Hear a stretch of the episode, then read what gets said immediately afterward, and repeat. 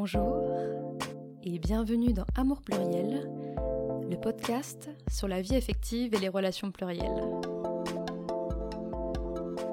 Si vous avez besoin d'être accompagné dans votre vie affective, vous pouvez me contacter sur mon site internet amourpluriel.com. Moi, je m'estime que je suis une femme libre. Donc, ce que j'entends par femme libre, c'est que euh, je m'oblige à rien, euh, que c'est ok si j'ai envie de voir euh, plusieurs gars ou des filles ou d'autres gens, n'importe qui. si j'ai envie, c'est ok que je vois personne. voilà, et ce que je mets en avant, c'est mon bien-être, ma sécurité et le respect de moi, de ma personne et de l'autre.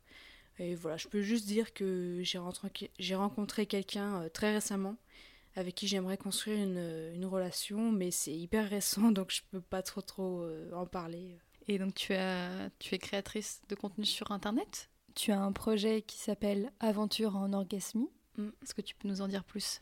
Alors en fait, moi j'ai tenu le blog euh, De bruit sous la couette pendant presque deux ans. Et euh, donc là, j'ai un peu réfléchi. C'est vraiment pour l'instant, c'est en cours de conception, donc il n'y a rien qui est vraiment défini.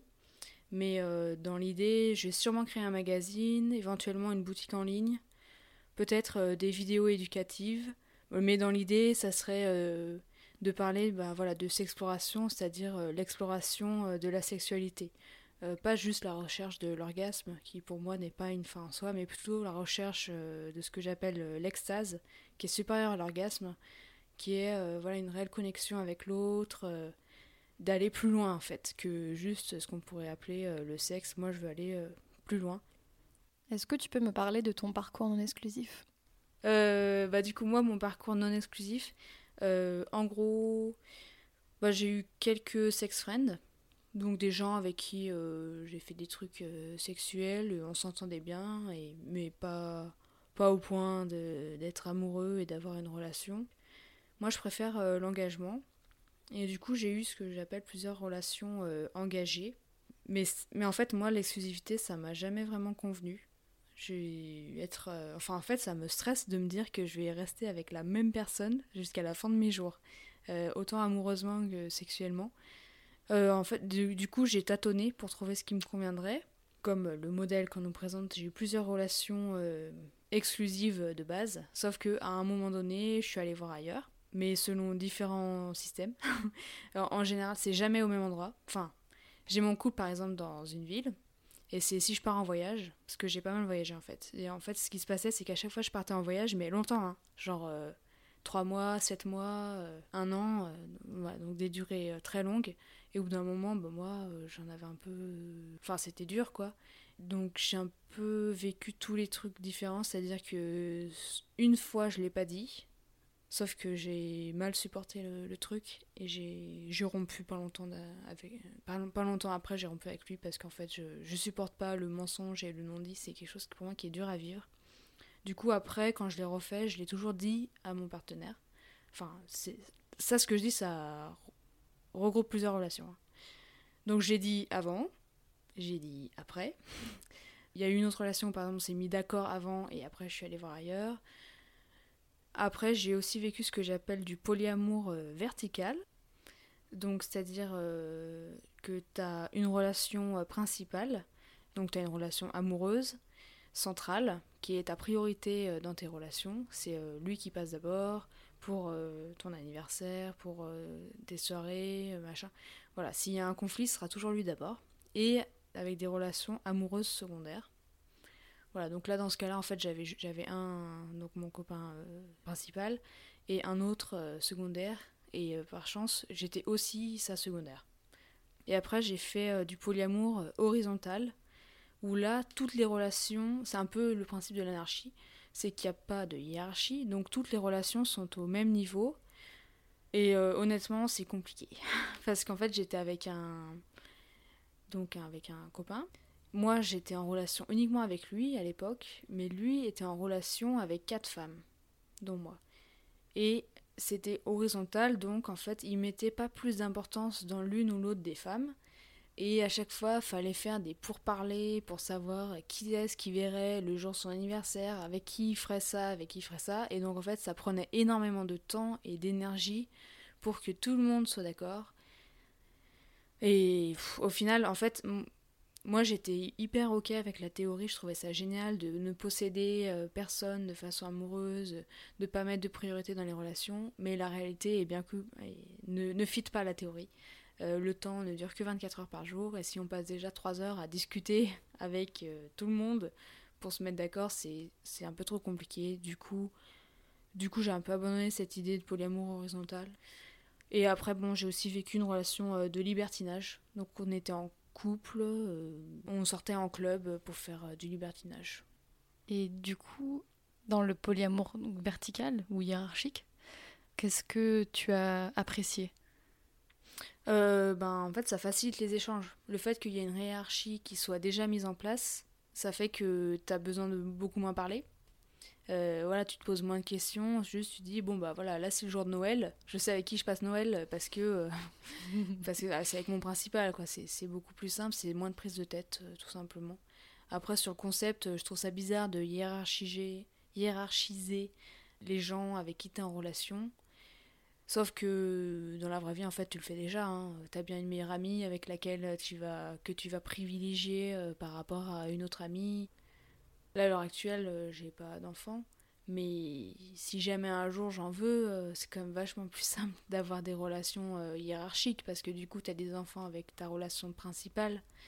Parce que si tu es en mode horizontal, c'est hyper compliqué. Euh, du coup, tu vas avec qui tu vas vivre en appartement ou en maison, avec qui tu vas décider de faire un prêt locatif ensemble.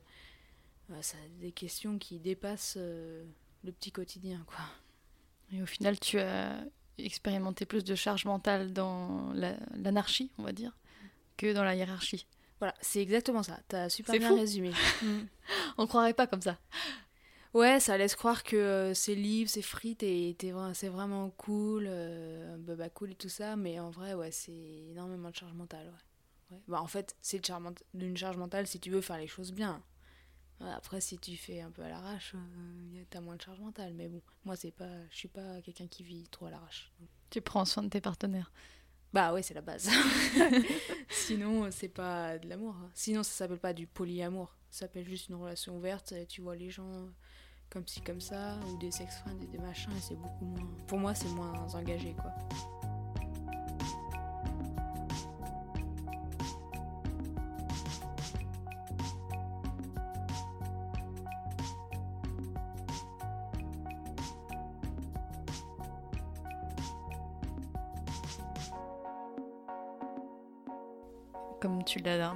Tu as eu des expériences multiples. Quelles sont les expériences les configurations qui t'ont le plus marqué? Bah, Du coup, moi, ce qui m'a le plus marqué, c'est euh, le libertinage, euh, d'une part. Parce que bah, là, j'ai découvert euh, ce monde qui est un monde particulier. C'est quand même assez fou d'aller dans un lieu et de rencontrer quelqu'un au bout de 10 minutes de coucher avec, quoi. Voire direct coucher avec, selon comment ça se passe. Et ce qui m'a, l'autre chose qui m'a vraiment marqué, bah, c'était le polyamour horizontal. Parce que ça c'était vraiment euh, une expérience. Parce que aussi moi dans le polyamour je rencontre en fait les compagnes de, de mes partenaires. Et c'est vrai que c'est quand même euh, quelque chose. Et ça m'a ouais ça m'a beaucoup marqué parce que c'était ça me permettait de me confronter à la théorie que j'avais créée dans ma tête parce que avant j'avais pas eu l'occasion à moins qu'ils me l'aient pas dit hein, mais mes, mes ex partenaires euh, n'étaient pas moi j'étais allée voir ailleurs mais pas eux et du coup, je savais pas ce que concrètement ça faisait quand ton partenaire euh, a d'autres relations. Et donc ça, ça m'a permis de le vivre. Donc comment ça s'est passé quand tu as rencontré les partenaires de tes partenaires? Alors en fait, ça dépendait de comment elle me percevait. En fait, c'est assez marrant. Euh, parce que moi, j'avais pas spécialement d'a priori et tout ça. Et si elles, elles étaient ouvertes, bah moi j'étais bien. Et il y en a une, bah, celle que j'ai pas rencontrée, elle était, je me sentais rejetée par cette euh, personne. Euh, elle a refusé de me rencontrer et moi je l'ai mal vécu. Et sinon, pour moi en fait, c'est plutôt un soulagement de rencontrer les, autres partenaires parce que ça permet de quitter le fantasme dans lequel euh, j'étais parce qu'en fait tu dis ah, elle doit être trop belle, trop intelligente, machin. En fait, tu fantasmes énormément en disant qu'elle a plein de qualités, euh, qu'elle est beaucoup mieux que toi et qu'il y a des chances qu'il te laisse pour finalement être qu'avec elle. Et en fait, quand tu vois en vrai, tu, tu fais bon, bah ok, elle aussi, elle a de l'acné, euh, euh, bah, elle est sympa, mais euh, elle a deux, trois petits défauts. En fait, ça permet surtout de, de casser un peu cette espèce de vision euh, fantasmée que tu as de la personne et, et même d'avoir de la, de la sympathie pour elle et d'être plus euh, ok pour que ton partenaire soit avec elle. Après, si effectivement tu la rencontres et que tu vois que c'est une super bombasse. euh, moi, ça m'est pas arrivé. C'était pas des bombasses euh, folles furieuses. Mais je me dis, si jamais, c'est genre, il sort avec Madonna ou avec. Enfin. Après, je sais pas, moi j'ai un peu des complexes physiques, donc c'est pour ça que. Ça, ça me dérange. Mais. euh, Ouais, je pense que ça me ferait quelque chose quand même. Après, je me disais, oh là là.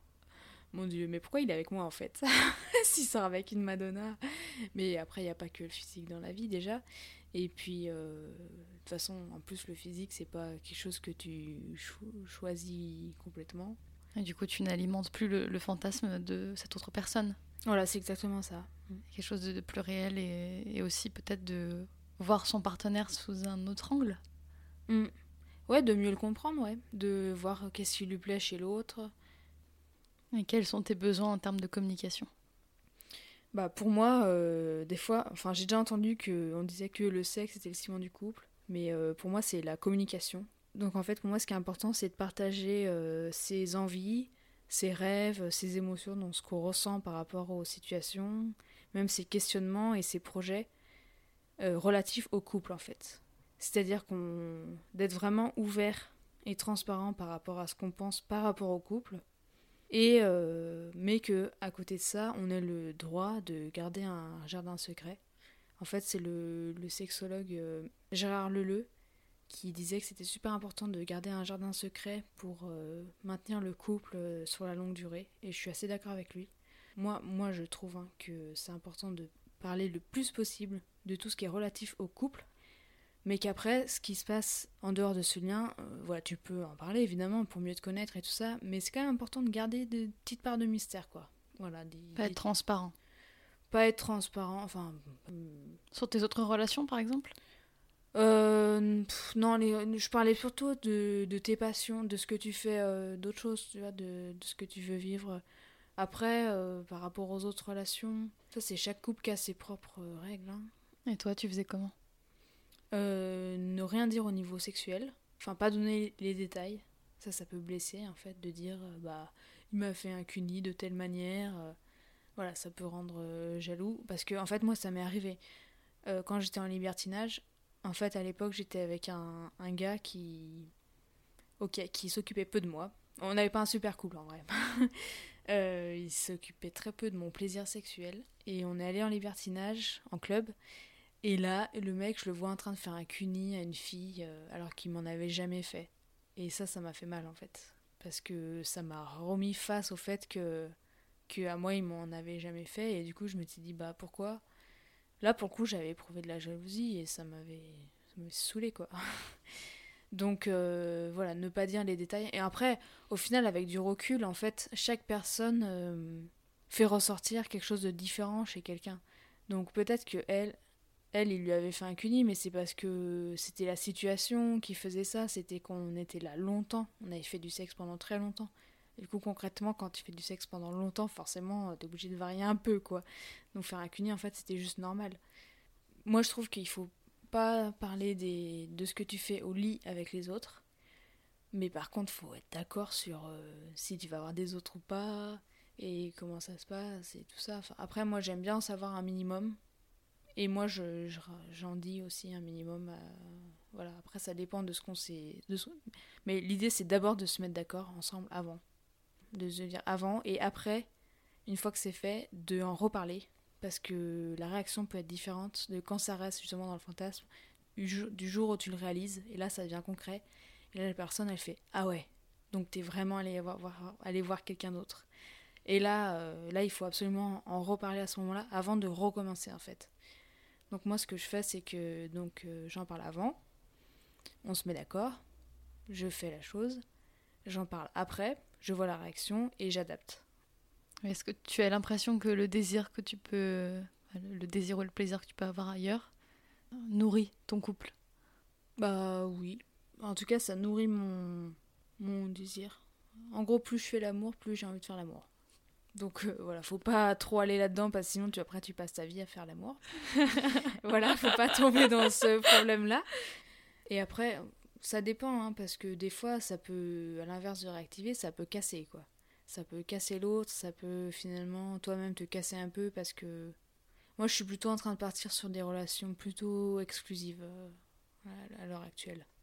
Ouais, pour vraiment construire quelque chose avec la personne et tout ça, et éventuellement aller voir ailleurs. Euh, mais par toute petite dose.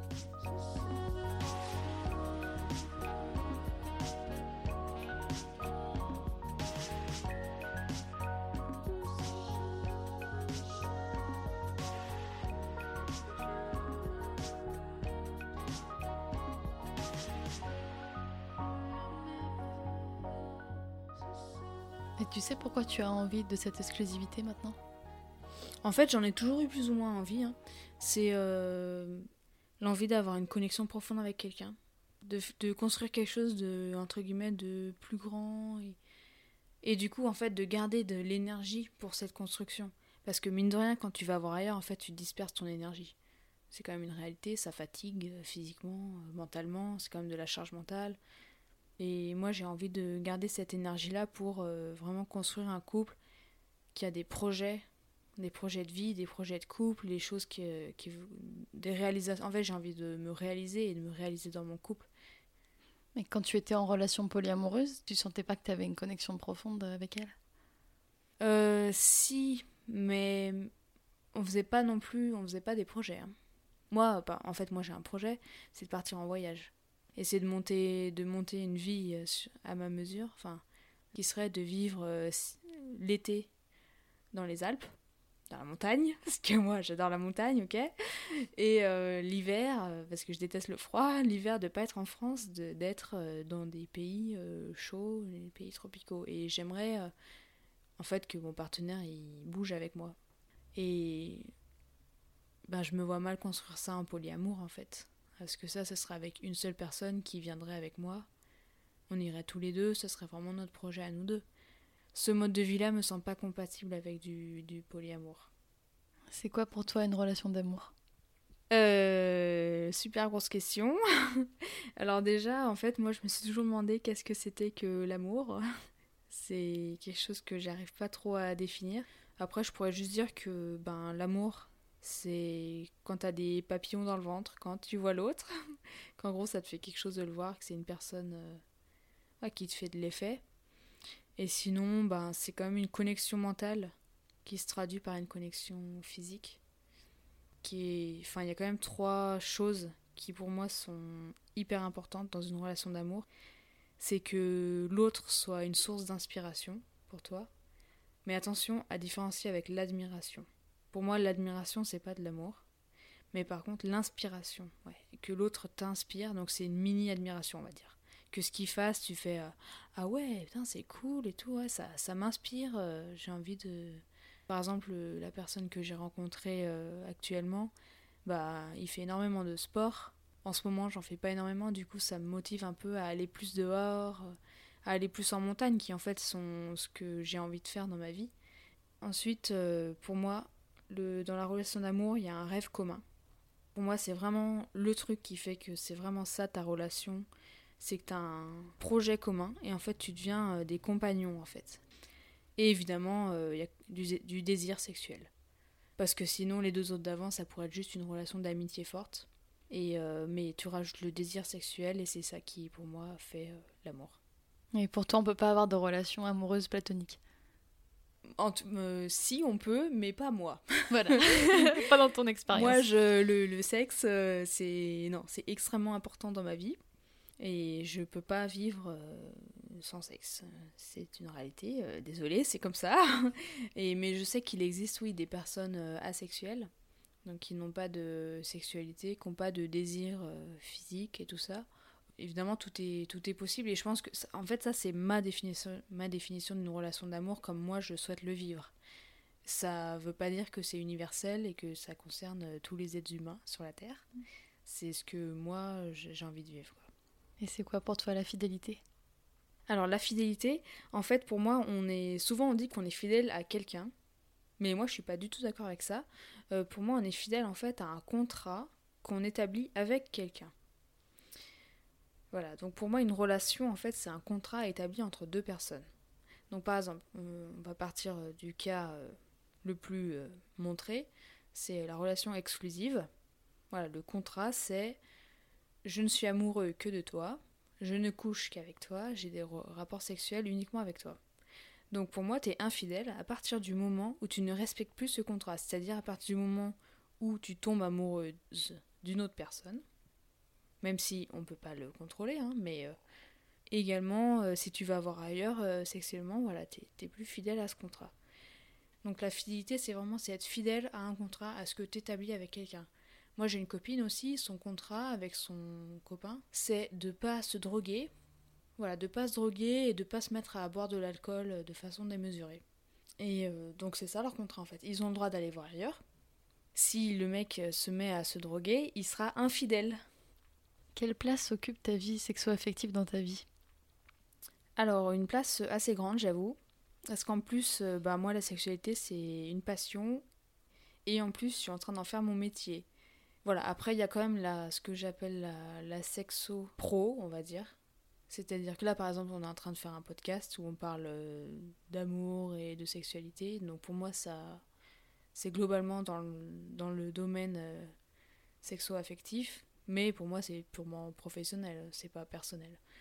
Voilà, donc, et tout ce qui touche au. Et d'ailleurs, je mets une très grande dichotomie, euh, une très grande séparation entre ma vie pro et ma vie perso.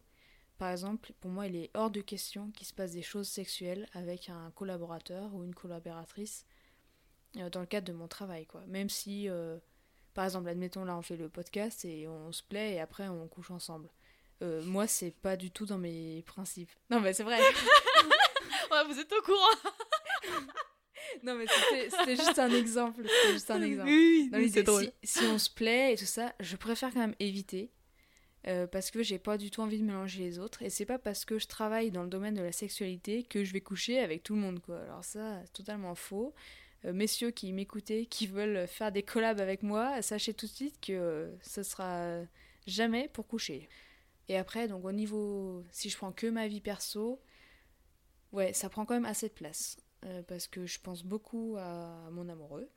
Euh, je dépense pas mal d'énergie euh, à développer des projets communs avec lui. Et pour moi, c'est voilà, et surtout à communiquer en fait avec lui.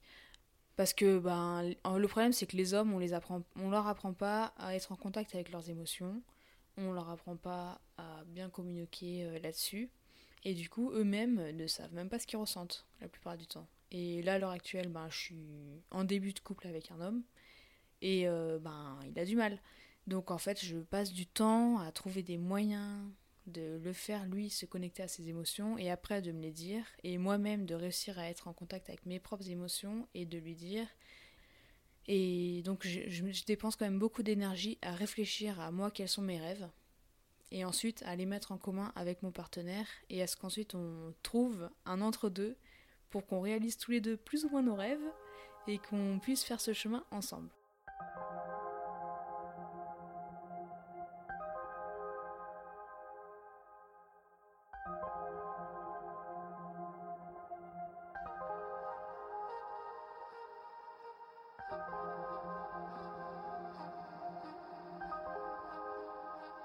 Si tu étais face à une personne qui se sent perdue dans sa vie sentimentale ou sexuelle et qui serait intéressé par la non-exclusivité, qu'est-ce que tu lui dirais? Alors moi je lui dirais déjà va en montagne. va prendre l'air de la nature. voilà. Non, bah tout le monde n'habite pas à côté de la montagne et tout le monde n'aime pas la montagne autant que moi. Mais dans l'idée, c'est euh, de sortir de déjà quand tu as une interrogation, de sortir de ton quotidien. Et le mieux, c'est quand même la nature. moi, je trouve que le mieux, c'est la nature. Donc, euh, partir, euh, même deux heures, hein, aller faire une balade à vélo, aller prendre l'air, vraiment prendre l'air, sortir de, de tous tes tourbillons de pensée, euh, essayer vraiment de prendre l'air. Et à ce moment-là, essaye de te connecter à ton intuition. Parce qu'en fait, l'intuition est toujours juste. Un auteur qui s'appelle Malcolm Gladwell, qui a écrit le livre La force de l'intuition, mais euh, ce livre, moi, il m'a marqué. En fait, il démontre par euh, des expériences scientifiques que l'intuition euh, ajuste en fait. Alors que si tu faisais un raisonnement cérébral, ce serait pas forcément juste. Donc l'idée c'est que si tu te sens perdu, vraiment essaye de te connecter à ton intuition et puis si possible avant d'être perdu, essaye de te connecter à ton intuition pour qu'en fait que ça devienne une habitude. Voilà, essaye de, de temps en temps de, de souffler et d'essayer de, de, te connecter comme ça à cette espèce d'intuition. Il y en a qui appellent ça euh, l'univers, le tout, euh, la lumière, tout ce que tu veux. Mais voilà, essaye de, de laisser venir ça. Et si ton intuition te dit, bah vas-y, va tester le, le, multirelationnel, va tester le libertinage, tout ce que tu veux, vivre sur une île déserte avec... Bon, enfin là je dérive voilà, mais dans l'idée, voilà, si après, une fois que tu as réfléchi à tout ça, euh, ça te donne la réponse d'aller chercher, euh, d'aller faire de la non-exclusivité, bah franchement, fais-le. De toute façon, euh, comme je le dis, on n'a qu'une vie. Il y a aussi une autre étude qui a été menée qui montre que je crois c'est 90% des gens qui sont à, l'aube de la mort. On leur a demandé bah, dans votre vie, voilà, qu'est-ce que vous diriez à propos de votre vie Et là, je crois que c'est 90% des personnes qui disent je regrette de ne pas avoir fait ça. Alors que très très peu, presque zéro, disaient euh, je suis déçu d'avoir fait ça. Tu vois la différence? Oui. Que hein, les gens regrettent de ne pas avoir des choses. Par contre, quand ils l'ont fait, c'est rare qu'ils le regrettent. Même si ça s'est mal passé derrière. Parce qu'au moins, ils sont fiers de l'avoir fait et d'être passés à l'action. Et même si ça se passe mal, t'apprends quand même des choses et et du coup, ce que j'ai envie de dire, c'est que si à un moment, t'es en accord avec ton intuition, bah fais-le quoi. Euh, si t'as envie de. Si, même si t'as été éduqué, euh, non, non, non, il faut se marier, il faut être euh, ce qu'on appelle fidèle, il faut être avec la même personne et tout. Si toi tu ressens autre chose et que c'est en accord avec tes valeurs, ton intuition, bah fais-le quoi, franchement. Parce que sinon tu risques de le regretter plus tard et d'être comme, toute comme toutes ces personnes qui vont mourir et qui, qui regrettent. Puis se faire confiance. Voilà, c'est ça. Ça va avec. Hein. Mm. Plus faire confiance à la vie et à soi-même. Et plus globalement, est-ce qu'il y a un message que tu souhaites transmettre aux personnes qui nous écoutent? Alors euh, oui, ben, comme je le dis souvent en fait sur mon blog, c'est qu'il n'existe aucune norme en sexualité. En fait, la seule chose, les seules choses qui comptent, c'est le respect, la communication entre les partenaires, parce que pour moi, la communication, je le rappelle, c'est le ciment du couple et euh, le consentement mutuel, extrêmement important. Donc identifier son propre consentement, savoir le dire, et écouter et recevoir le consentement de l'autre. Ça veut dire que même si tu es frustré, faut être capable de recevoir ta propre frustration, de vivre avec, mais de respecter le nom de l'autre, ce qui n'est pas forcément évident. Et en fait, à partir du moment où tu respectes ces trois règles, donc respect, communication et consentement mutuel, bah en fait tout est possible et il n'y a rien qui est anormal. Mais vraiment rien. Faut arrêter avec euh, est-ce que je suis normale? Si je fais ça. Moi, il y a plein de gens qui m'écrivent, euh, bah, surtout sur Instagram parce que c'est là où je suis la plus présente, et qui me posent des questions et qui me disent. Euh, enfin, des fois, il y a cette question qui est revenue plusieurs fois de la part d'hommes. je sais pas, en fait, j'ai une attirance pour un garçon. mais je suis pas gay, hein, mais je sais pas, j'ai une attirance. Est-ce que c'est normal? T'en penses quoi? Enfin, j'ai envie de dire. En fait, c'est rassurant d'être, de, de se sentir dans la norme. C'est juste rassurant. Mais c'est pas du tout un problème de ne pas être dans la norme. Et de toute façon, il n'existe aucune norme. Les gens qu'on croit qui sont hyper normés, si tu vas creuser un peu derrière, il y aura plein d'incohérences, il y aura plein de trucs qui en fait seront chelous. Tu sais pas ce que ton patron il fait au lit, tu sais pas ce que tes collègues y font. Faut se sentir libre de faire euh, ce qui est euh, en accord avec son intuition, euh, son, ses envies, ses rêves, ses désirs. Voilà, quand on arrive à déjà à, savoir un peu quelles sont ses envies et ses rêves, après on peut essayer de les réaliser en sachant que voilà, il n'y a pas de normes. Chacun fait sa propre, sa propre vie et c'est ça qui compte. Merci Agathe pour ton témoignage. Amour pluriel reviendra en février après une pause hivernale. Je vous invite à me suivre sur les réseaux sociaux afin d'être tenu au courant de la suite. Merci du fond du cœur pour votre fidélité et les 30 000 écoutes. À très bientôt.